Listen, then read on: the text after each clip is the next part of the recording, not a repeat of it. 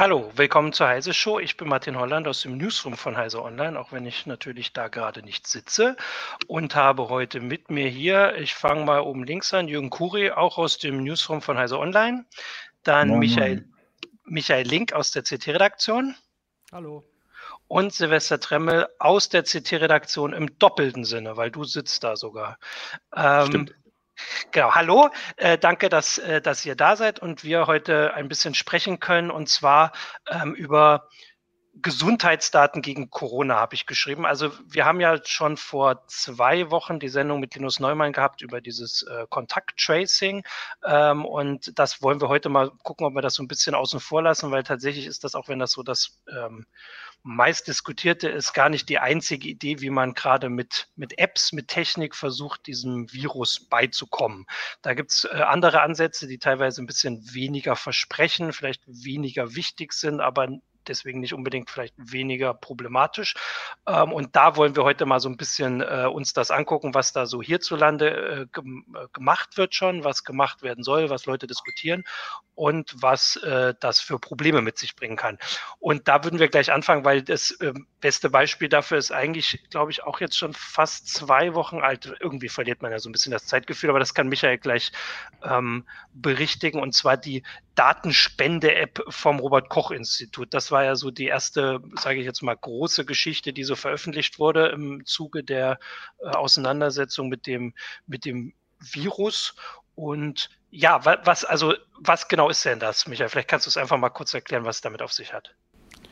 Naja, die Datenschutz- äh, oder die Datenspende-App äh, basiert eigentlich so auf dieser Vorstellung, dass man mithilfe von Vitaldaten, die man von Menschen einsammelt, äh, womöglich Erkenntnisse darüber gewinnen kann, äh, ob gerade eine äh, Covid-19-Epidemie äh, irgendwo sich Bahn bricht. Ähm, das Ganze basierte auf Freiwilligkeit, das heißt, Nutzer sollten äh, so hieß es zunächst mal, Daten ihrer, ihrer Variables spenden und das Ganze war so ein bisschen unklar äh, formuliert, denn letztlich stellte sich ja auch raus, dass diese Daten gar nicht von den Variables selber eingesammelt werden, sondern über eine Verbindung zu äh, den Nutzerkonten bei den jeweiligen Fitnessband- und Sportuhrenherstellern. Und äh, insgesamt ist da bei der Kommunikation, glaube ich, auch eine ganze Menge schiefgelaufen, auch im Erleben der Leute. Es gab zu Anfang eine sehr große Bereitschaft äh, von Menschen, sich daran zu beteiligen. Ähm, wenn man dann natürlich auch erlebt hat, äh, wie, wie, wie schlimm die, die Fehler gerade zu Beginn waren, dann äh, ist das schon etwas äh, unglücklich gelaufen. Also das fing ja an von, äh, ja, sagen wir mal, überschrittenen an äh, Anmeldelimits bei Google Fit, dann bei einem etwas arg eingeschränkten äh, äh, ja, bei einem arg eingeschränkten Angebot überhaupt äh, und letztlich fehlten auch, äh, zumindest aus meiner Sicht, wichtige Daten. Also äh, ein Variable erfasst ja zum Beispiel die, die Körpertemperatur nicht, was ja eigentlich auch ein ganz schön wichtiger Parameter ist. Und äh, insgesamt gibt es einfach eine Menge Unwägbarkeiten. Man kann nicht in den Source Code reingucken. Es ist nicht klar, wie diese Daten äh, auch weiterhin verwendet werden. Natürlich lassen sich die dann vom, vom äh, RKI-Server löschen, aber äh, was das da jetzt für die Zugriffsrechte auf anderen äh, Gebieten angeht und der Weiterverwertung äh, anderer Daten, das ist alles nicht geklärt und nicht zumindest klar kommuniziert worden. Äh, ich fand, diese Geschichte hat einen äh, ja, hat, hat tatsächlich sehr viel Vertrauen zerstört. Ich würde sagen, so wie du es erzählt hast, und das werden wir auch ein bisschen aufeinander, auseinanderdröseln, zeigt das einfach schon ganz viele Schwierigkeiten, vor denen vielleicht manche gewarnt haben, aber die man vielleicht gar nicht vorhersehen kann. Aber ähm, das Wichtige ist ja, also es ging hier um ähm, Gesundheitsdaten, es ging um was anderes, es ging nicht um Bewegungsdaten, es ging auch gar nicht darum, dass man irgendwie sich selbst schützt. Also ging nicht darum, dass man jetzt eine Möglichkeit hat zu erkennen, ob man Infektionsgefahr, Risiko hat oder nicht, sondern nur, dass das Robert Koch Institut irgendwas erkennt. Und äh, also du hast das in der CT äh, ausführlich auch ein bisschen dir angeguckt, deswegen haben wir dich ja auch hier. Äh, aber ich wollte jetzt auch gleich ähm, gleich zu sagen, warum Silvester hier auch ist. Ihr habt nämlich auch in der CT euch ähm, ich sage jetzt mal mit dem Thema beschäftigt. Ihr habt nämlich, also weil es ja um Gesundheitsdaten geht, das ist ja eine ganz spezifische ähm, Datenkategorie, sage ich mal, die auch besonders sensibel ist.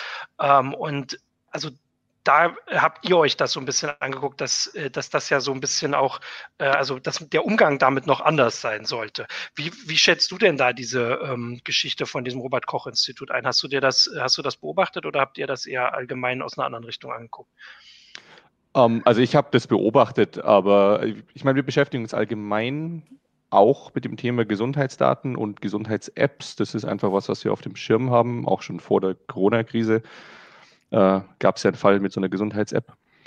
Und ähm, ich habe deswegen diese RKI-Sache beobachtet. Ähm, grundsätzlich ist es halt so, dass Apps, äh, da stellt sich immer die Frage des Datenschutzes und Gesundheits-Apps wie die vom Robert-Koch-Institut, die also wirklich sozusagen irgendwie Symptome äh, verarbeiten oder aufnehmen, äh, an die werden halt erhöhte Anforderungen gestellt. Ähm, einmal ganz äh, prinzipiell moralisch, aber auch einfach von der DSGVO, die halt sagt, Gesundheitsdaten sind was Besonderes, schützenswerteres als irgendwelche anderen Daten. Also es gibt einfach so Kategorien und da gehören Gesundheitsdaten eben dazu.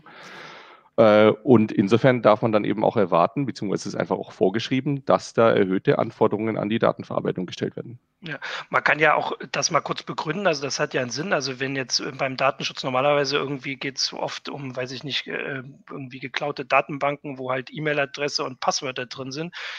Das sind alles Sachen, die man ändern kann. Die hat man sich mal ausgedacht. Also man kann sich eine neue E-Mail-Adresse anlegen. Das heißt nicht, dass sie nicht geschützt werden sollen, aber die sind eine andere Art von Datum als äh, oder Daten als die Gesundheitsdaten, die man eben nicht ändern kann. Also das ist so der wichtigste Grund, oder?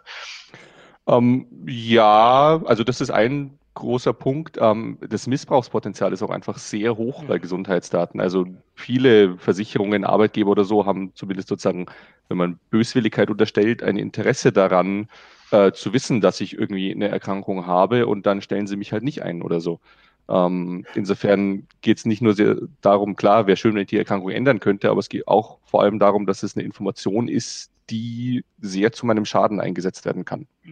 Das ist ja, es ist ja, das ist ja die eine Seite, also dass, dass die Informationen natürlich selbst schon zu meinem Schaden eingesetzt werden können. Wenn man sich jetzt aber vorstellt, dass Gesundheitsdaten, was weiß ich, Krankendaten, Arztdaten, Daten, die beim Arzt vorliegen, gespeichert werden, zentral vorliegen und die manipuliert werden, dann ist es ja in dem Fall tatsächlich eine direkte Lebensgefahr, die, hm. der du damit ausgesetzt bist. Wenn zum Beispiel in den Daten die Medikamentation verändert wird oder wenn in die Daten die Parameter für den Herzschrittmacher geändert werden oder ähnliches. Das heißt, da sind Daten jetzt nicht nur in dem Sinne sensibel, dass sie gegen dich verwendet werden können, weil sie oder dass Profile erstellt werden können, sondern sie können ja auch eine direkte Auswirkung auf deine Gesundheit haben oder auf ja. dein Leben. Genau, damit haben wir jetzt so ein bisschen die Grundlage gelegt und jetzt können wir ja da also anhand dieser Robert Koch-App so ein bisschen eigentlich die Schwierigkeiten zeigen, weil was ich spannend fand, also wir haben jetzt, ähm, wir diskutieren ja seit Wochen über diese Contract Tracing Apps, über diese Apps, die möglichst viele Leute installieren müssen, damit wir irgendwann wieder rausgehen. Ganz grob zusammengesagt, am meisten können sich jetzt die alte heiße Show sonst später angucken.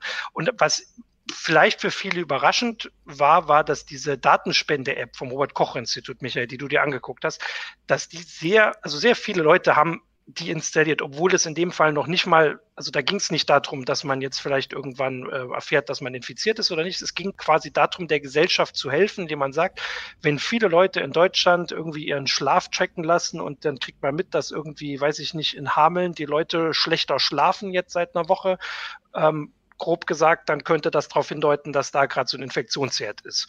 Ähm, da haben die Leute in Hameln jetzt erstmal nicht per se was davon, außer das Robert-Koch-Institut das halt dann mitkriegt, da müssen wir vielleicht mehr testen. Habe ich das richtig zusammengefasst?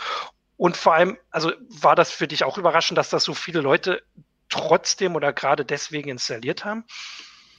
Naja, also es wurde ja vorher schon sehr, äh, sehr viel dazu gesagt, äh, dass diese App in irgendeiner Art und Weise kommt, diese RKI-App, ne? Mhm. Und äh, da haben äh, natürlich auch viele Leute das etwas verwechselt. Ne? So. Und ja. äh, da habe ich natürlich äh, schon auch äh, bei vielen Leuten bemerkt, dass viele Leute diese, äh, diese App benutzt haben. Vielen Dank auch für die Hinweise, dass ich zu leise war. Ich habe das jetzt mal nachgesteuert hier. Sehr gut. Und im Grunde ist es so, dass viele Leute sich von dieser App eigentlich mehr versprochen haben. Auf der anderen Seite hat man natürlich auch den guten Willen der Leute jetzt äh, erstmal äh, genutzt und den Schub mhm. auch, äh, um dann eine Lösung eben auch äh, zu haben, die äh, übrigens ja nicht äh, hastig entwickelt worden ist. Also diese Firma Thrive ist schon äh, mindestens mal äh, einige Jahre im Geschäft und hat eben sich auch auf dieses Geschäft ähm, spezialisiert und die wissen äh, schon, äh, sage ich mal so, wie man so ein Konzept auch verkauft, ne, um es mal ganz mhm. vorsichtig zu sagen. Auf der anderen Seite ist natürlich auch bei, den, äh, bei diesem ganzen Konzept äh, auch einiges noch äh, sehr in der Schwebe. Also man weiß beispielsweise nicht genau, ähm, oder jeder, der, äh, anders gesagt, jeder, der so ein Wearable benutzt, äh, das beispielsweise ein Schlaftracking hat und jeder, der schon mal versucht hat, zwei von diesen Teilen zu tragen, der wird dann festgestellt haben, dass er einmal gut und einmal schlecht geschlafen hat. Ja? Ähm, das, äh, also aufgrund äh, einer Wearable äh, oder eines Wearable-Algorithmus auf die Schlafqualität äh, zu schließen, ist äußerst heikel. Das funktioniert in der Regel nicht so sehr gut. Ähm, das äh, stellen wir auch bei den Tests immer wieder fest. Mhm. Ähm, und im Wesentlichen speist sich diese App ja auch äh, aus Abweichungen zum üblichen Verhaltensmuster. Das bedeutet, eine solche App muss natürlich sehr, sehr viele Daten über eine Person schon gesammelt haben, bevor äh, sie auch nur anfängt, ähm, sagen wir, diese Abweichung überhaupt feststellen zu können. Und äh, das äh, halte ich in dem Sinne halt schon für etwas schwierig. Äh, klar, äh, das RKI hat ja in seinen Veröffentlichungen auch ähm, diese Studie äh, von äh, Fitbit äh, zitiert. Aber wenn man sich diese Studie dann auch mal ganz genau anschaut, wird man dann auch entdecken, äh, dass dafür eine, eine, also über einen sehr langen Zeitraum Daten schon gesammelt worden sind, bevor äh, sie auch nur anfingen, so einigermaßen Hinweise zu geben. Ähm, auch nicht über das hinaus, was da äh, auch schon aus äh, anderen Möglichkeiten äh, heraus bekannt sein könnte. Und Martin, du hast selbst äh, neulich noch über eine Fiebermess-App ja. berichtet, äh, die ja auch so in so eine ähnliche Richtung zielt. Genau, also die, also das war auch äh, so ein, eine Inspiration für die Sendung. Irgendwo fährt jetzt hier der Laster vorm Fenster lang, glaube ich. Ähm, das ist Sowas ähnliches. Also ich, ähm, also da ging es darum, dass äh, in den USA ein Hersteller von smarten Fieberthermometern, wo man bis vor, ich sage jetzt mal zwei Monaten wahrscheinlich in der nicht nur in der CT-Redaktion gesagt hätte, was habe ich jetzt davon, dass mein Fieberthermometer per Bluetooth irgendwie mit dem Handy verknüpft ist und bei einem Hersteller irgendwelche Sachen meldet. Ähm, aber in den USA gibt's die und sind insgesamt, glaube ich, eine Million Mal verkauft. Und der Hersteller kriegt halt die Daten, was auch wieder so eine Frage, wozu? Aber der kriegt die halt jetzt und die Leute, ob die Leute das nun wussten oder nicht, auf jeden Fall hat er dann gesagt, der kriegt eben mit, wenn die Leute jetzt dann eben nicht in Hameln, sondern in, weiß ich nicht, San Antonio in Texas mehr Fieber haben. Also die messen das ja dann und dann geht das dahin und dann kriegen sie mit, dass da mehr Leute Fieber haben. Und vorher war das halt dann wahrscheinlich die Grippewelle und jetzt ist es halt nicht die Grippewelle, sondern die Covid-19-Welle. Äh, und halt früher da. Also die, die sind wahrscheinlich die Ersten, die das überhaupt sehen, wenn das irgendwo losgeht, weil das ist ja das Erste, was man macht, wenn es einem nicht so gut geht, dass man Fieber misst. Ähm, und das war so, so was ähnliches. Das, also ich fand das total spannend. Und aber klar, da gibt es dann eben die Diskussion, also erstens könnte man fragen, warum hat denn dieser Hersteller überhaupt diese Daten? Also was, wieso hat der die denn vorher gesammelt? Also außer mit der Grippe. Das wäre die Sache. Silvester, habt ihr da, äh, also hast, hattest du das gesehen? Das fand ich ja auch ganz, also wie gesagt, ganz spannend. Ich, ich habe diese Meldung gelesen und ich habe ja. mich halt auch gedacht, äh, ja gut, äh, warum gibt es das denn überhaupt? Was ist ja. denn da los? Ähm, ja, äh, finde ich, ist eine sehr gute Frage, ja. Und ähm, da würde ich mal hoffen, äh, zumindest wenn sowas hierzulande liefe, dass äh, der Hersteller einen guten Grund hat, warum er diese Daten sammelt, dass er das den Anwendern dieser Thermometer mitteilt und dass die dann sagen, dem Grund stimme ich zu. Mhm. Ähm, und deswegen äh, kriegst du halt jetzt diese Daten. Ich bezweifle, dass das geschehen ist. Ja.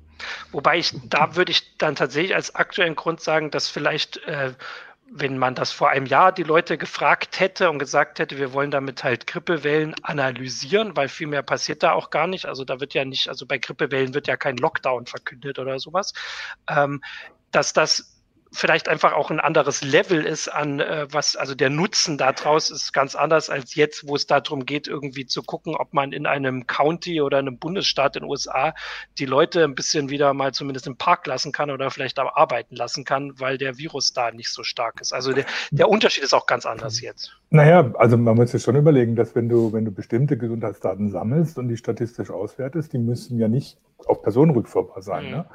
Das heißt, wenn ich so ein Fieberthermometer habe oder sonst irgendwas, das, ist, das reicht ja für statistische Auswertung zu haben. Ich habe da jetzt eine Häufung und ich kann da mal nachgucken, was da überhaupt los ist. Also das ist ja nicht nur bei Corona unter Umständen wichtig, das macht Google mit seinen Suchmaschinen ja auch schon immer wieder mal, dass sie versuchen, irgendwelche Krankheitswellen vorauszusagen. Und das hat letztlich auch mit dem Gesundheitswesen zu tun. Es ist auch bei Grippewellen schon vorgekommen, dass dann in bestimmten Gebieten oder Städten, wo besonders viele Grippekranken waren, nicht mehr genug Medikamente da waren oder dass man gesagt hat, ja gut, man muss in diesen Regionen vielleicht jetzt nochmal viel Impfstoff hinbringen, damit die Leute, die noch nicht erkrankt sind, vielleicht nochmal einen Impfschutz kriegen oder so. Das sind ja Sachen, die du aufgrund der statistischen Auswertung dann tatsächlich gesundheitliche Maßnahmen ergreifen kannst.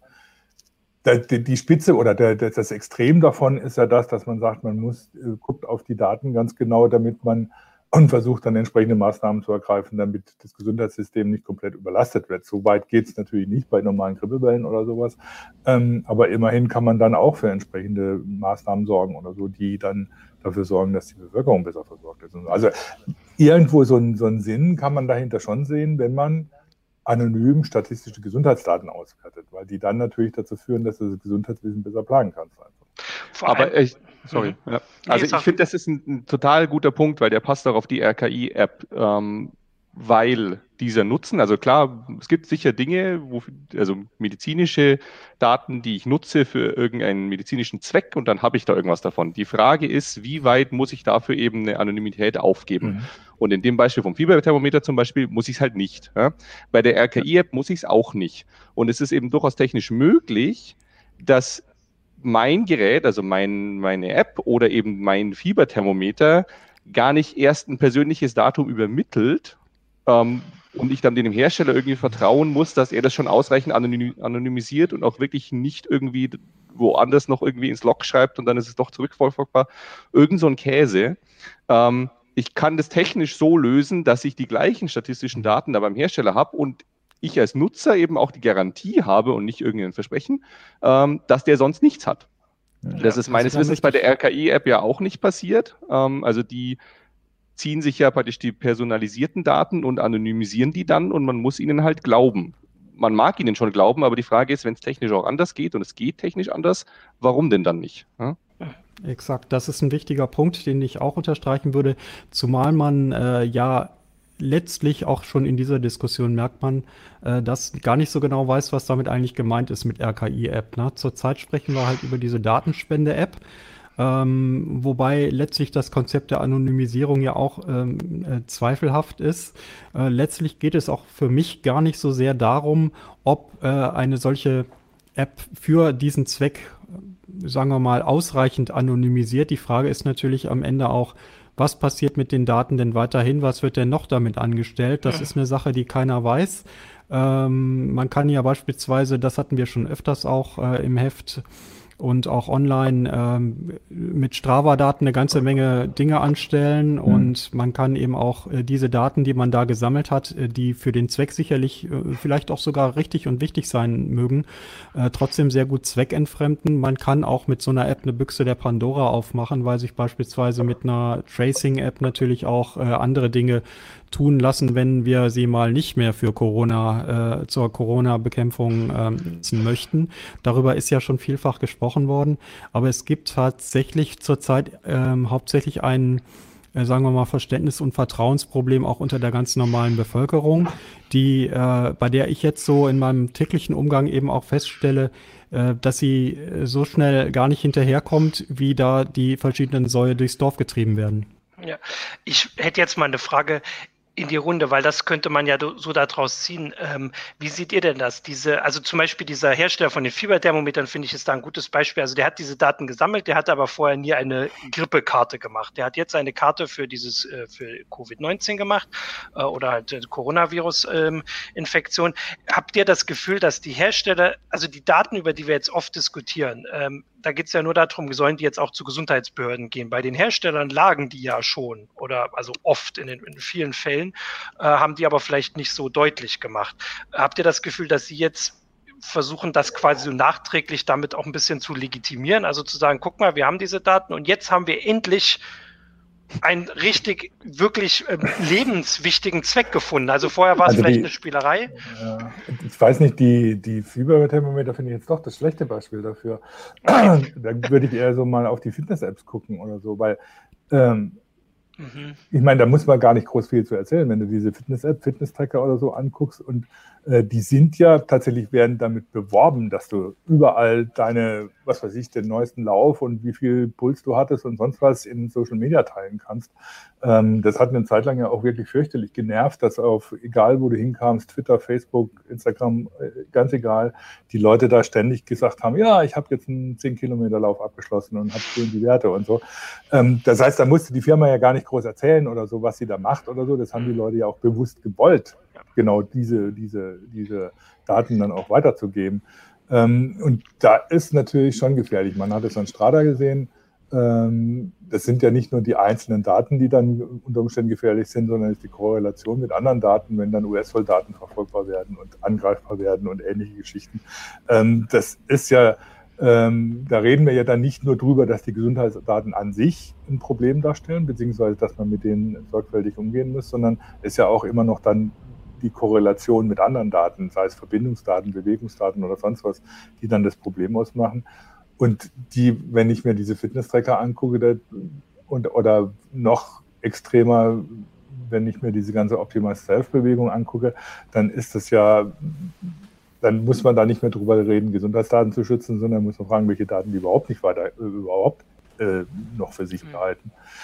Das ist natürlich die eine Seite. Die andere Seite ist natürlich, wenn dann von aus von einer Behörde oder sowas eine App kommt oder so, die Gesundheitsdaten tatsächlich sammelt aus einem bestimmten Grund, dann ist das Vertrauen natürlich schnell zerstört, wenn da irgendwas schief geht. Und das war ja das, was Michael so ein bisschen äh, aus der äh, RKI-App ähm, mitbekommen hat, weil das wäre auch die nächste Frage. Also wir haben, wir hatten vor zwei Wochen diese Contact Tracing App, das ist auch so die große, die wichtigste, würde ich sagen. Ähm, ist denn hast du das Gefühl, dass das Vertrauen so weit, jetzt rauscht es bei irgendjemandem wieder, ähm, das Vertrauen so weit zerstört ist, dass man das jetzt wirklich gleich ganz sein lassen kann? Oder ist das nochmal was anderes, Michael?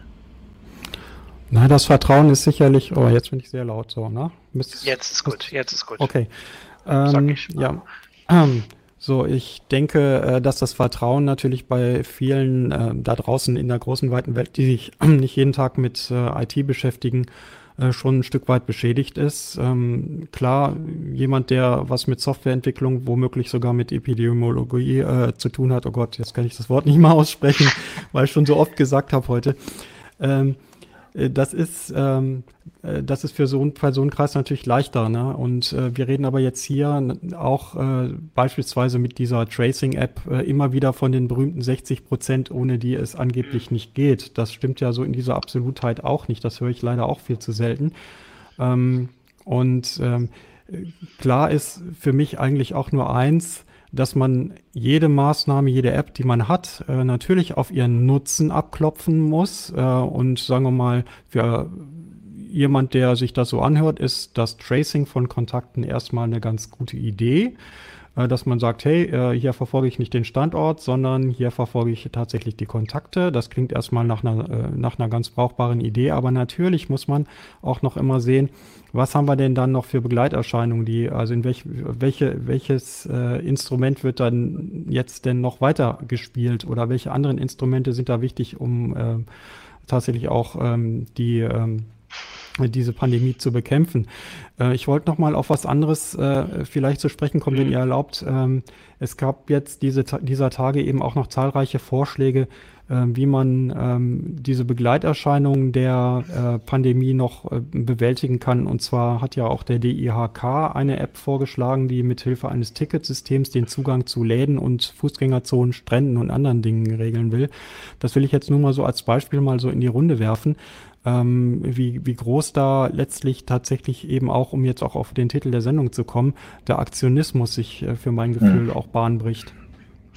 Ja, ich. Äh das ist, äh, finde ich, ein gutes Stichwort mit dem Aktionismus. Also, wenn man sich die Diskussion so anhört über die diversen Apps oder auch, was der DIHK vorgeschlagen hat, oder die Forderungen aus, äh, die teilweise von, von Städten oder Städtevereinigungen kamen, die dann, dass sie alle Daten haben wollen, damit sie Leute einsperren können, sozusagen, dann kriegt man das Gefühl, ja, pff, Corona, wir machen irgendeine App und so und dann wird alles gut. Also so, ähm, was viele schon, sagen wir mal, an den Vorschlägen aus dem Silicon Valley immer kritisieren, dass da ein gewisser digitaler Solutionismus herrscht, der meint, mit irgendeiner digitalen App könne man alle Probleme der Welt erschlagen.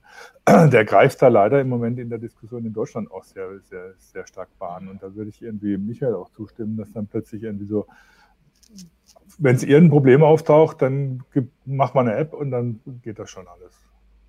Naja, das ist halt auch andersrum, es spielt ein bisschen rein in das, was vorhin die Frage war, ob äh, die Firmen jetzt herkommen und sagen, na gucke mal, jetzt haben wir endlich einen gute, äh, guten Grund für das Datensammeln. Jetzt kommen halt alle möglichen Softwarehäuser äh, sozusagen aus den Löchern gekrochen und sagen, ja, jetzt seht mal unsere App, das ist nicht irgendeine App, mhm. die rettet Leben. Ja? Also es ist einfach ein super PR-Mechanismus, jetzt hier irgendwas mit einer Corona-App machen zu können. Ähm, weil, weil man halt darauf verweisen kann, das ist nicht irgendwie ein Gimmick oder so, sondern das rettet angeblich Leben. Ja. Ich würde dabei, also wir haben ja vorhin auch ähm, den Hinweis auf äh, YouTube, glaube ich, bekommen, ob wir denn nicht mal nur, nicht nur, nur über die Bedenken reden können. Ähm, und das äh, kann ich tatsächlich teilen, dass, äh, dass ich das auch sonst so, so ein bisschen mitkriege, weil ich würde sagen, klar, also man kriegt das gerade mit, dass da sehr viele kommen und sagen, hier die Technik, die wir seit zehn Jahren anbieten für, weiß ich nicht, äh, besseren Schlaf, die ist total super, um, äh, weiß ich nicht, jetzt diesen Virus, von dem vor drei Monaten noch keiner was gehört hat oder vor vier Monaten, um den zu finden. Das ist natürlich ein bisschen schwierig, das zu glauben. Andererseits ist es ja auch würde ich sagen, unsere Aufgabe mit und also nicht nur unsere, aber auch unsere, diese Sachen anzugucken und nicht alles quasi von vornherein zu verdammen. Also ich finde zum Beispiel die Sache mit den Fieberthermometern, also klar ist ein bisschen eine Frage, warum die vorher das gemacht haben, aber da das, wenn das wirklich anonymisiert ist und die mit den Daten gut umgehen, finde ich das eine sehr sinnvolle Anwendung von der Technik, die es da halt gibt. Äh, während diese Sache mit den Tickets für irgendwie Innenstädte, da muss man dann wieder anders drüber nachdenken. Oder wir hatten gestern Geschichten, dass jetzt diese ganzen Hacking, Hacking-Firmen irgendwie sagen, wir, das, was wir bislang immer heimlich angeboten haben, das bieten wir euch jetzt an, damit ihr irgendwelche Infizierten überwachen könnt das ist schwierig, aber das mit den Fieberthermometern zum Beispiel ist gut. Bei den Fitnesscheckern würde ich auch sagen, dass man, die sind ja nun mal da. Also ich finde die Lösung, wo jemand sagt, wir, wir nehmen Technik, die einfach jeder schon hat und gucken, ob wir damit irgendwie der, der Pandemie Herr werden können. Äh, die finde ich gut, wenn aber im Hintergrund auch wirklich, also wie du es vorhin, Silvester, wie du es gesagt hast, wirklich alle äh, Datenschutz, Datensparsamkeit Sachen und so bedacht und äh, eingebaut werden, die wir ja auch immer beschrieben haben, also wie halt verschlüsselte Übertragung und solche Sachen. Aber dass das insgesamt durchaus helfen kann, wenn man zum Beispiel dadurch dafür sorgen kann, dass wir nicht mehr alle zu Hause sitzen müssen oder dass man wieder aber auf eine Demo gehen kann. Aber das ist ein super Punkt. Du hast gesagt, helfen kann. Ja? Ähm, ja, zum Beispiel die Fieberthermometer. Ja. Ähm, klingt nach einer interessanten Idee. Die richtige Art und Weise wäre jetzt einfach zu gucken, okay, funktioniert das denn? Können wir damit sinnvoll irgendwie Covid tracken? Und wenn ja, super, dann reden wir weiter. Aber das wird halt eher nicht gemacht, weil die Firma hat auch ein Interesse daran, sich positiv zu präsentieren. Ja. Also heißt es halt, gucke mal, wir haben hier das, es wirkt gegen Corona. Und niemand weiß das, ja. Und dann werden ein Haufen Daten gesammelt, jetzt angeblich mit einem guten Grund. Ob das medizinisch funktioniert, sollte sich vielleicht mal ein Arzt oder Epidemiologe angucken. Ja. Ähm, hm, ja. Das ja, stimmt. Also das vor allem diese Karte ist halt, ich muss sagen, dass, also ich kann da ja mal, also ich habe diesen Artikel halt vor zwei Wochen geschrieben, die haben so eine Karte, wo sie das halt irgendwie schön aufschlüsseln auf die USA oder auf die kontinentale USA. Und da fehlt mir halt bislang zum Beispiel, also da kann man einfach immer den aktuellen Tag angucken. Da, da zeigt die halt an, wo es jetzt besonders viele Leute gibt, die Fieber haben im Vergleich und wenig und so, aber man kann gar nicht zurückgucken. Das heißt, das bringt mir jetzt sowieso wenig, aber die Hoffnung wäre, und das ist ja die Frage, also die arbeiten auch mit einem Epidemiologen zusammen, äh, dass die halt dann vielleicht später einfach mal darlegen können, hier, das und das hat es gebracht und das nicht. Dafür ist es vielleicht jetzt auch mhm. einfach zu früh. Diese Karte ist, naja, so semi-hilfreich, ne, weil man naja. immer nur den aktuellen Tag sieht. Also im Grunde reden wir aber doch immer wieder letztlich über das Thema, gewisse Daten können, sofern sie tatsächlich voll anonym, anonym, mhm. anonym gesammelt werden oder anonymisiert gesammelt sind, äh, womöglich mehr oder weniger nützlich sein. Ähm, vielleicht auch in einem gewissen Kontext, dass man eben dann auch was mit diesen Daten anstellt, beziehungsweise eben nicht anstellt. Und äh, wir haben aber gleichzeitig natürlich auch als äh, ganz normale Menschen immer mit diversen Einflüsterungen zu tun. Also ich habe gestern ein völlig absurdes Gespräch beispielsweise mit einem PR-Menschen gehabt. Ähm, der hat versucht, äh, mir also genau auseinanderzulegen, warum seine äh, Lösung oder die Lösung der Firma äh, für eine Covid-App viel, viel besser sei und ja Bluetooth äh, äh gar nicht funktioniert. Mhm. gar nicht funktionieren kann. Ne? Und äh, äh wenn ich mir gerade vorstelle, dass äh, zurzeit in ganz vielen Redaktionen und nicht nur Technikredaktionen, sondern ganz normalen äh, Redaktionen, ganz normale, was weiß ich, vielleicht sogar politische Büros oder so, irgendwelche ähm, Leute jetzt im Sekundentakt aufschlagen und ihre Lösungen dann vorschlagen. Äh, ich habe auch zum Teil äh, den Eindruck, dass zumindest in meinem Posteingang sich jetzt die Mails von, vom Bund der notleidenden Serverbetreiber und IT-Sicherheitsfuzis äh, irgendwie stapeln und die also äh, sozusagen äh, gerade voll im Meinungsstreit entbrannt sind, was denn jetzt die beste Lösung ist.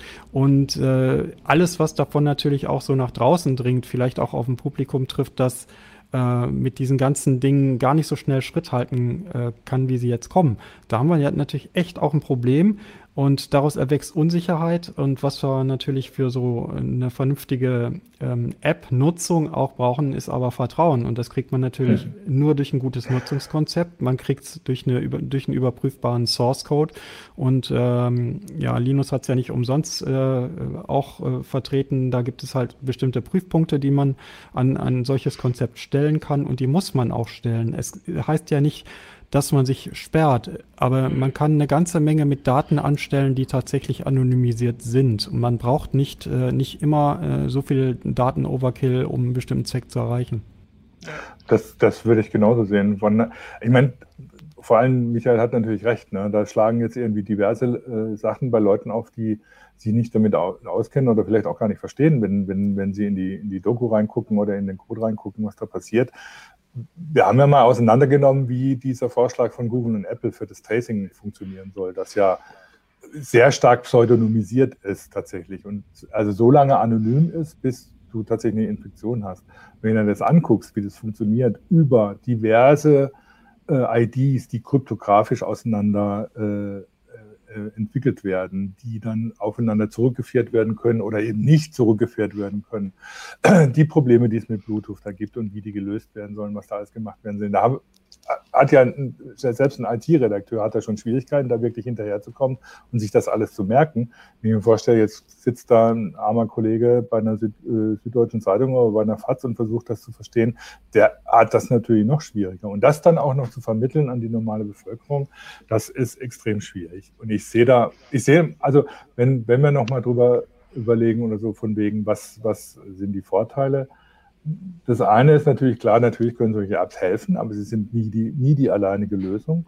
Auf der anderen Seite sehe ich eine Gefahr bei dieser ganzen Diskussion, dass da Gesundheitsdaten und Gesundheitsdaten durcheinander geworfen werden.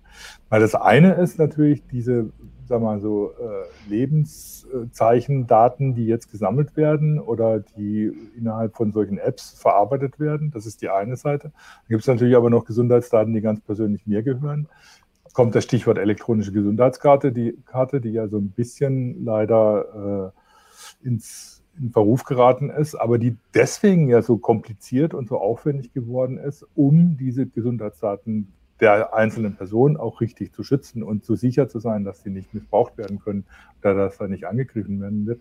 Und, aber da sind ja sinnvoll, sinnvolle Anwendungen dabei, wenn man noch in Telemedizin redet, wenn man davon redet, dass ähm, jeder Arzt, zu dem ich gehe, natürlich sehen kann, welche Medikamentation ich habe und welche Vorerkrankungen ich habe und ich da nicht mühsam irgendwie einen Ordner mit tausend äh, Untersuchungsberichten mit mir rumschleppen muss. Da sind ja vernünftige Anwendungen, die man, die, für die man die Digitalisierung des Gesundheitswesens braucht, aber die dann entsprechend abgesichert werden müssen und die natürlich auch in Verruf geraten, wenn jetzt durch irgendwelche komischen Apps oder jeder hat irgendwie seine beste App, die alle Probleme der Welt löst ähm, und sich dann herausstellt, dass es dem eben nicht so ist. Das ist, finde ich, auch noch eine teilweise in dieser ganzen aktuellen Debatte viel zu wenig berücksichtigtes Element dabei.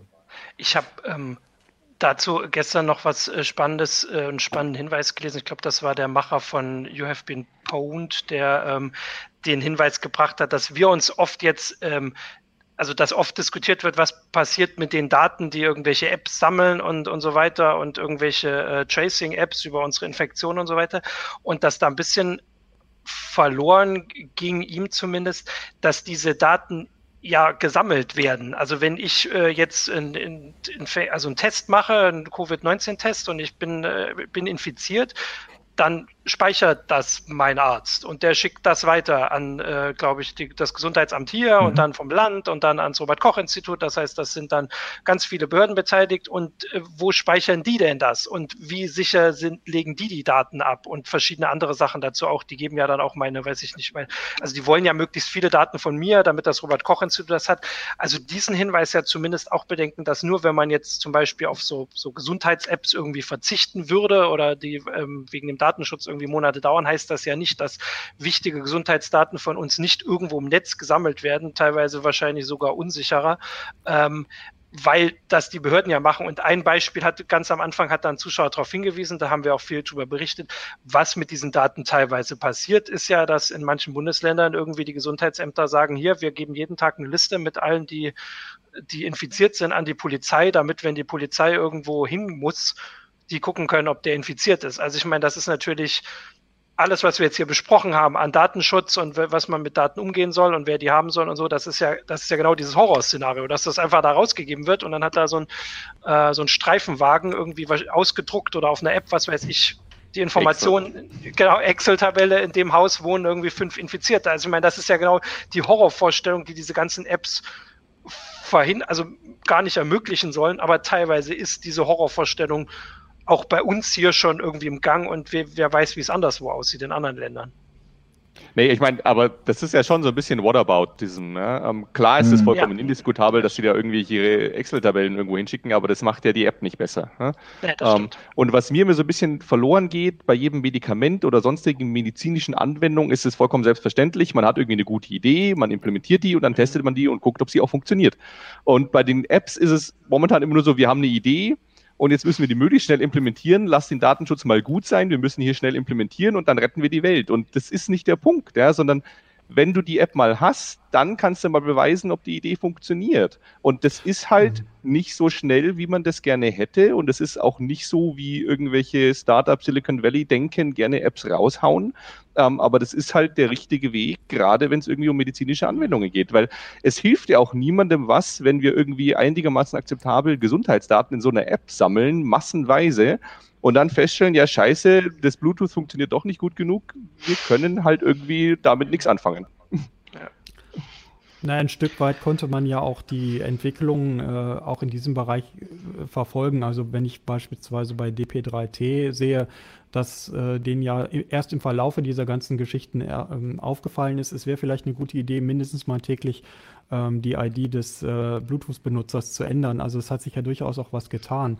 Äh, was ich äh, in dieser ganzen Diskussion äh, leider oft äh, feststelle bei, wie gesagt, eher so ganz normalen Leuten, ähm, hier wird oft einfach Datenschutz gegen den, hm. äh, wie soll ich sagen, gegen äh, Gemeinnutz oder Gemeinnutz oder so ausgespielt. Und wie ich finde, ist das oft äh, kontraproduktiv. Da werden dann also auch häufig mal solche Begriffe verwendet wie Datenschutz-Taliban oder so. Ähm, es gibt ja durchaus eben einfach, und das zeigt gerade das Beispiel des Tracings sehr gut, ähm, verschiedene Philosophien, was man, äh, also wie man sozusagen mit den gewonnenen Daten vom Grundprinzip, also sprich, äh, ich habe jetzt irgendwas, was mit Hilfe von Bluetooth feststellt, ob ich mit irgendeiner Person über eine bestimmte Zeit hinaus äh, zusammen war, was man dann eben tun kann. Dass ich dann eben sagen kann, gut, das Ganze wird dezentral verarbeitet. Ähm, das hat auch aus meiner persönlichen Sicht ganz viele Vorteile. Ähm, das ist das eine. Der andere Ansatz ist natürlich zu sagen, wir wollen das auf Servern haben. So, und dann ist es eine Frage des Vertrauens natürlich, welche Lösung ich persönlich jetzt favorisiere. Und dann brauche ich nur einen Tag irgendeine Tageszeitung zu lesen. Dann, dann äh, lese ich, dass irgendein Kommunalpolitiker oder Landkreismensch äh, sagt, ja, wir wollen aber bitte schön diese Daten auch alle haben und wir wollen bitte auch eine Standortverfolgung haben und wir wollen mit diesen Daten auch eine ladungsfähige Anschrift, äh, Abschrift haben und so weiter und so weiter. Und ich habe manchmal das Gefühl, dass die Leute, die da an diesen Stellen sitzen, irgendwie einfach überhaupt nicht verstehen, dass es bei einer solchen App um nichts anderes geht als um das Vertrauen in mhm. die Datensicherheit, in das Versprechen dieser App. Wenn auf der App draufsteht anonym, dann hat sie gefälligst anonym zu sein. Ja. Das, ist die, das ist die eine Seite. Ich, also ich, ich kann das nur unterschreiben, was Michael da sagt. Ähm, das kann man so nochmal erweitern. Ne? Es gibt ja eine Diskussion tatsächlich dann über, über Grundrechte im Moment. Ne? Das heißt, äh, manche Leute sagen, das Leben geht über alles. Ne? Schäuble sagt, nee, also Moment mal, Grundrechte sind nicht, äh, gibt es keine Rangfolge, es gibt kein Supergrundrecht, ähm, das alle anderen über, überschlägt, äh, über, überschreibt oder so. Und das ist genau der Punkt oder so. Man muss natürlich immer schauen oder so, was sind die Konsequenzen von dem, was man tut. Ähm, und es gibt aber keine Aufrechnung von verschiedenen Leben. Das heißt, diese ganzen Überlegungen, was, was Michael angesprochen hat, dann, wir wollen die Daten, damit wir bestimmte Leute einsperren können, damit andere, äh, damit sie nicht durch andere gefährdet werden. Sowas geht hierzulande nicht, weil du nicht verschiedene Leben, ein Leben hat nicht unterschiedlichen Wert äh, aufgrund bestimmter Kriterien. Und du hast äh, bestimmte Grundrechte, die erstmal unveräußerbar sind und die konkurrieren miteinander. Und da muss man in jedem Punkt gucken oder so, was mache ich da und was, welche Konsequenzen hat es auch für die andere Rechte und was nehme ich da in Kauf? Ich würde sagen, das kann ich eigentlich glaube ich, ein bisschen mit dem zusammenbringen, was äh, Silvester gesagt hat, ist mir gerade so klar geworden, weil ich habe ja auch diesen, äh, die, ich habe ja einen Kommentar geschrieben, wo ich gesagt habe, der Datenschutz steht auch nicht über allem. Also andere Grundrechte werden gerade eingeschränkt in verschiedenem Maße äh, und der Datenschutz ähm, wird oft, also das ist oft, ich habe nicht Datenschutz Taliban geschrieben und würde ich auch nicht, aber dass das jetzt nicht per se höher ist, also dass da vielleicht auch Einschränkungen geben muss. Aber was Silvester gesagt hat, hat mir das so ein bisschen äh, klar gemacht, was vielleicht ein unterschiedlicher Gedankengang ist, dass ich vielleicht auch gedacht habe oder vielleicht dann andere auch, ähm, an die Versprechen von den Apps. Also quasi, wenn, wenn die, diese, was weiß ich, diese, nehmen wir jetzt diese Fieberthermometer-App, die verspricht, dass sie irgendwie, äh, oder dieser Hersteller versprechen, dass sie direkt sagen können, heute gibt es einen Infektionsherd dort in dem Ort. Wenn das so ist, dann könnte man überlegen, was äh, man vielleicht, weiß ich nicht, ob dann beim Datenschutz irgendwie geringere Sachen, also ob da Einschränkungen möglich sind oder nicht. Das Problem ist, dass das ja gar nicht nachgewiesen ist. Das ist ja das, was Silvester, Silvester sagt. Also wenn wir eine App haben, die oder irgendein Dienst, irgendeine technische Lösung, die wirklich effektiv uns sagt, wo der Virus ist, also wo der jetzt gerade irgendwie sich ausbreitet und daraufhin Maßnahmen machen können, dann könnte man überlegen, was ist das wert? Also jetzt rein an Grundrechtseinschränkungen oder eben auch nicht. Also ist es uns trotzdem noch nicht wert. Aber im Moment sind das Versprechungen, während wir erstmal jetzt bei dieser Datenspende-App, und das ist vielleicht dann der Abschluss bei der, beim Robert-Koch-Institut, da können wir jetzt einfach mal sehen, was die macht. Oder in dem Fall eben nicht, weil Michael hat das geschrieben. Ich hatte diese Meldung, als das veröffentlicht wurde, gemacht. Da haben die versprochen, dass sie relativ schnell eine so eine Heatmap von Deutschland veröffentlichen wollen, wo man halt sehen kann, wo die Leute jetzt schlechter schlafen oder weiß ich nicht, höheren Blutdruck haben oder irgendwas. Also wo es halt äh, Indizien auf Covid gibt. Also Michael, berichtige mich, ich habe diese, diese Karte immer noch gar nicht gefunden. Also das heißt, im Moment ist, also wir zumindest können jetzt noch gar nicht bewerten, ob diese App überhaupt das macht, was versprochen wurde. Und solange sie das nicht macht, ist, äh, ist der ganze Rest eigentlich also gar nicht so wichtig. Also wenn die das gar nicht kann, was versprochen wird. Naja, ich glaube, das ist auch wieder eine Frage der Kommunikation. Ja. Weil äh, wenn man sich das ganz genau durchliest und man muss dann in den FAQ schon wirklich in die großen FAQ gehen, also nicht in die direkt, äh, die direkt auf der Startseite zu finden sind, dann findet man ja schon Hinweise, die eben schon darauf äh, hindeuten lassen, dass das äh, erst was wird, wenn sehr viele Daten vorhanden sind. Also eine Langfristigkeit braucht es da schon. Und ähm, also nach dem würde ich eigentlich auch nicht damit rechnen, dass so eine Karte sehr schnell da ist. Okay. Aber wer, das ist natürlich eigentlich für mich auch kein Problem. Es ist aber dann ein Problem, wenn man vorher, sagen wir mal, ein, ein, eine andere Erwartung an diese App hat, was die tun soll. Ne? Und äh, äh, die wurde halt schon, äh, schon bei vielen Leuten zumindest so als die Corona-App gesehen, auch vielleicht natürlich falsch gesehen. Und äh, damit ist äh, halt schon sehr schwierig äh, geworden, äh, jetzt den Druck in Anführungsstrichen äh, so weit jetzt in einem selbst auch aufrecht zu erhalten, dass man dann vielleicht auch äh, sich das nochmal überlegt, diese App dann auch, äh, wenn sie denn dann kommt, tatsächlich zu benutzen. Dieser öffentlich ausgetragene Meinungsstreit ähm, hat aus meiner Sicht, wie gesagt, den ähm, äh, dem Vertrauen jetzt äh, sehr geschadet. Und äh, da, dazu gehören auch äh, so eigenartige Diskussionen und Diskussionsfragmente, Ähm, wir haben ja ähm, auch äh, darüber, hat ja auch Heise Online auch schon berichtet, diese verschiedenen Ansätze gehabt, jetzt APIs zu entwickeln, ähm, die eben diese ähm, Annäherungsmessungen ähm, erledigen sollen.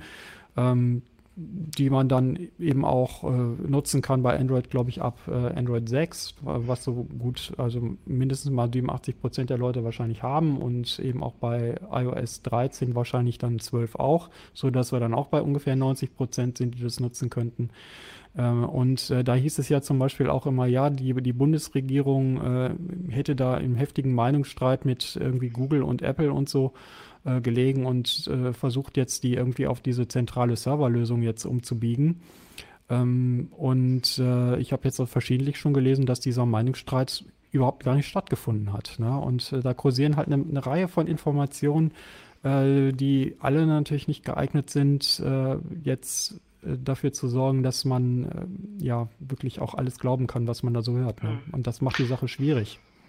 Das nee, aber also um, umso wichtiger irgendwie, dass halt mit Argumenten äh, irgendwie Sachen vertreten werden. Das ist auch genau. was, also neben der, die, diese zwei Sachen, was du gerade nochmal wiederholt hast, von wegen, naja, dieses Zeug muss halt einfach auch zeigen, dass es funktioniert. Und das andere ist, wenn ich ein Grundrecht abwägen will gegen irgendein anderes Grundrecht, und äh, dann ist es grundsätzlich so, ich muss halt schauen, geht es denn auch ohne? Ne? Mhm. Und beim Datenschutz ist es halt so, kann ich denn die beabsichtigte Wirkung auch erreichen mit weniger Datenschutzeinschränkungen? Ähm, und das ist zum Beispiel was, was bei der äh, Serverlösung äh, oder auch bei der RKI-App ja massiv, also bei der, bei der äh, ähm, Symptomerkennungs-App über die Fitness-Dinge, äh, massiv kritisiert worden ist. Die Datenschützer gehen ja nicht hin und sagen, so eine App ist im Prinzip blöd, weil Datenschutz, sondern die sagen, das und das und das an der App ist blöd. Ja weil es den Datenschutz verletzt und auch ohne ginge. Ich kann die App auch realisieren ohne diese Datenschutzverletzung und deswegen ist es blöd. Ähm, ja. Und bei der Serverlösung kamen sie dann plötzlich argumentativ um die Ecke mit so, ja, ähm, aber Daten auf dem zentralen Server zu haben, ist irgendwie besser für die Forschung. Mag sein, das ist aber nicht Zweck der App und das ist auch nicht so kommuniziert worden. Zweck der App war irgendwie Contact Tracing und wenn das ohne zentralen Server geht, dann sollte es ohne zentralen Server gemacht werden, weil ich dann einfach diese Grundrechtsabwägung gar nicht erst machen muss. Hm? Ich, also ich finde, das ist äh, sehr gutes, äh, ja, ich würde fast sagen schon Schlusswort, weil du das äh, sehr gut, also das ist genau das, äh, worauf wir eigentlich hinauskommen wollten. Nein, weiß ich, wir wollten ja nirgendwo hinkommen. Also, aber das, äh, ich finde das einen guten Schluss, äh, ähm, um das zusammenzufassen. Außer jemand von euch hat jetzt hier noch äh, noch einen Einwand. Also ich, er hat ja gemeint, dass wir einfach so ein bisschen darüber sprechen wollen, was ist jetzt mit diesen Daten, also was damit so passiert und diese Bedenken jetzt auch begründet und ich, also zu sagen einfach, ähm, die, die App muss, also die hat einen Zweck und dafür, alles, was sie dafür braucht, das soll sie machen und kein Ding mehr. Und äh, da geht es nicht darum, irgendwelche äh, künftige Forschung zu ermöglichen, sondern die soll nur jetzt uns einen Weg in, oder diese Apps, also wir haben ja jetzt schon über mehrere gesprochen, sollen einen bestimmten äh, Teil des Kampfs gegen den Virus irgendwie erleichtern. Und äh, das sollen sie machen und, und nicht mehr. Und wenn die Apps äh, dann trotzdem über hinausgehen, dann ist das das Problem. Finde ich, jetzt habe ich es versucht nochmal zusammenzufassen, war eigentlich gar nicht nötig. Äh, jetzt habe ich euch aber die Zeit gegeben, noch kurz zu überlegen. Jürgen, äh, Michael, wollt ihr noch was dazu sagen? Weil sonst würde ich sagen, sind wir ähm, zu einem guten Schluss gekommen. Tatsächlich würde ich noch was sagen wollen. Ja, zwar, mach mal. Äh, eine, eine kleine, nicht um das letzte ja. Wort zu haben, sondern nee, okay. ähm, woher sich vielleicht auch das Misstrauen gegenüber diesen zentralen Serverlösungen äh, speist. Ähm, das, äh, dazu glaube ich, müssten wir nur mal in die letzten Monate zurückspulen äh, und dann nochmal sehen, welche Daten, die irgendwo auf zentralen Servern lagen, wurden in den letzten nur Monaten hm. kompromittiert. Und ich glaube, dann haben wir schon äh, einen sehr, sehr guten und sehr starken Grund äh, dagegen. Also ich sage da nur Buchbänder zu und ich sage nur äh, Praxen, Datendiebstahl aus Praxen und so weiter. Und ja. ähm, da passiert einfach zu viel, dass man äh, in, dieser Hinricht, in dieser Hinsicht einen Zentralserver-Ansatz äh, hätte irgendwie Vertrauen schenken mögen. Genau, ich gucke gerade, genau, heise.de slash security ist einfach da der Anlaufpunkt, da kann man sich einfach den schönen Überblick über die letzten Tage, Wochen, Monate ähm, verschaffen. Ähm, ich wollte, also damit sage ich euch danke für, für diese ganzen Einblicke. Ich finde, wir sind da gut ein bisschen vorangekommen und haben uns das so ein bisschen anguckt. Den äh, Zuschauern möchte ich auch nochmal danken für die ganzen Hinweise. Wir haben jetzt versucht, das mit dem Contact Tracing, was gerade so das Thema ist, so ein bisschen rauszulassen. Haben wir, wie ich finde, auch gut hingekriegt. Und da will ich aber dazu natürlich sagen, dass, äh, also wir haben das alles im Blick. Wir gucken uns das an. Im Moment passiert da aber einfach irgendwie jeden Tag irgendwas und es bringt gar nichts, das jetzt irgendwie jeden Tag auch zu kommentieren. Äh, wir gucken jetzt, äh, wir berichten darüber auf Weise Online. In der CT ist was geplant geplant. Die nächste kommt dann, glaube ich, nächste Woche wieder. Möchte ich nichts Falsches sagen. Das ist dann die 11. Äh, das heißt, das gibt es überall bei uns dann auch zu lesen. Und wenn es da wieder mal ein bisschen was Handfesteres gibt, besprechen wir das natürlich auch in der Heise Show. Und damit sage ich erstmal Danke, also nochmal Danke an euch drei für die, äh, die Einblicke und die interessanten Gedanken. Danke an alle Zuschauer. Äh, und ja, dann wünsche ich euch noch einen schönen Tag, auch wenn die Sonne hier nach und nach weggegangen ist. Äh, wir können ja eh nicht so wirklich raus. Ah, bei Michael ist aber irgendwie noch Sonne. Das sieht irgendwie ganz positiv aus. Ja, ich muss aber auch gleich auch raus, äh, weil äh, tatsächlich gibt es zurzeit irgendwie gefühlt jeden Tag ein oder zwei Radio- oder Fernsehinterviews und äh, ja. Dann kann man Michael Link also auch abseits der Heise Show sehen. Vielen Dank. Äh, damit beende ich jetzt aber wirklich die Heise Show. Wir sehen uns. Äh, also die Heise Show gibt es nächste Woche wieder. Ich bin nächste Woche nicht da. Bis bald. Bis dann. Ciao, ciao. Ciao.